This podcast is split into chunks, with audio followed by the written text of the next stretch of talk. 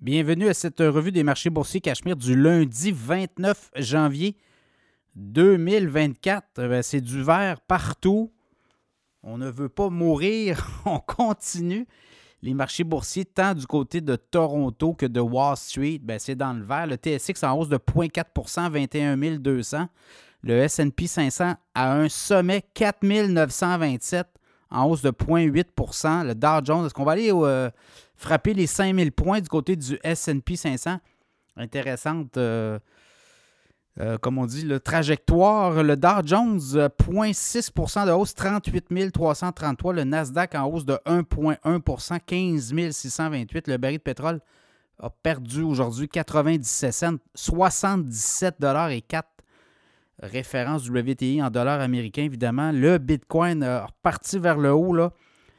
43 580, une hausse de 1190 et l'once d'or a monté de 14,50 à 2050 et 60. Les nouvelles du jour, il y en a plusieurs. Euh, ben, on a des résultats financiers qui commencent à rentrer aussi.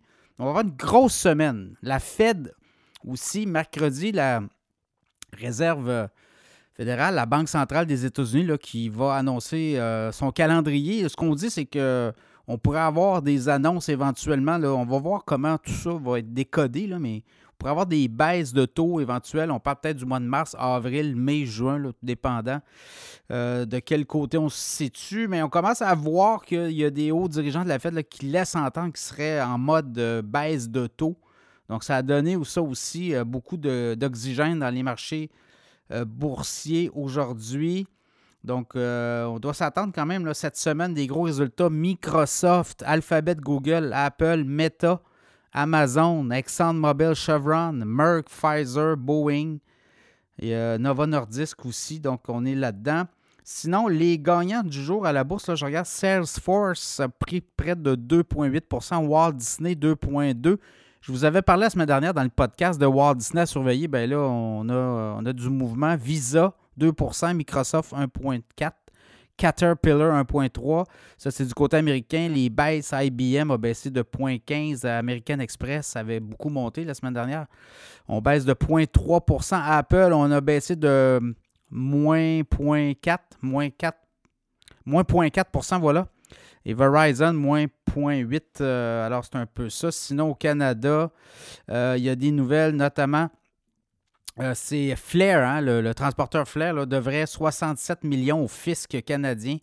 Donc, Revenu Canada. Et ça, ben, écoutez, la nouvelle n'est pas venue de Revenu Canada, évidemment, mais est-ce que c'est un compétiteur qui a voulu ou me fait mal paraître Flair? On dit qu'on a une entente avec le fisc pour rembourser justement euh, de l'argent que l'on doit.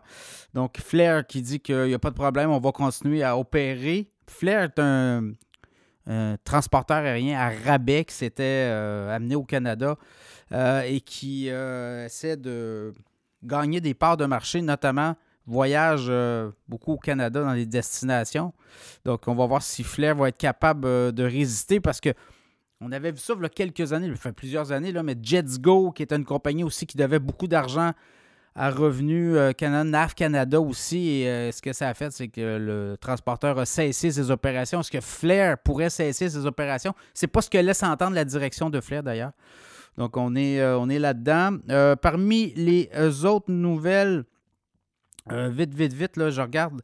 Il y a Amazon qui devait acheter iRobot, là fabricant d'aspirateurs autonomes et finalement, la transaction n'aura pas lieu. Le titre de iRobot euh, baisse de près de 18 à la bourse. Donc, on avait une entente, on pensait avoir une fusion et finalement, la Commission européenne, hein, qui n'était pas très chaude à l'idée, euh, et bon, ben, ça fait baisser le titre. Euh, Intel également, là, qui dévisse. Donc, un peu ce qui se passe sur les marchés boursiers. Demain est un autre jour. Ça va être intéressant de voir avec la bourse. Là, si on a des, euh, des hauts dirigeants de la Fed qui laissent entrevoir qu'il pourrait avoir des baisses de taux rapides au mois de mars avril. Je sais qu'il y, a des. au niveau des politiciens américains, là, Elizabeth Warren, notamment, qui fait de la pression pour la Fed pour des baisses de taux rapides, ben ça, ça peut avoir un impact aussi. Ça va être à surveiller. Donc, Aujourd'hui, euh, quand même, euh, du vert partout à la bourse.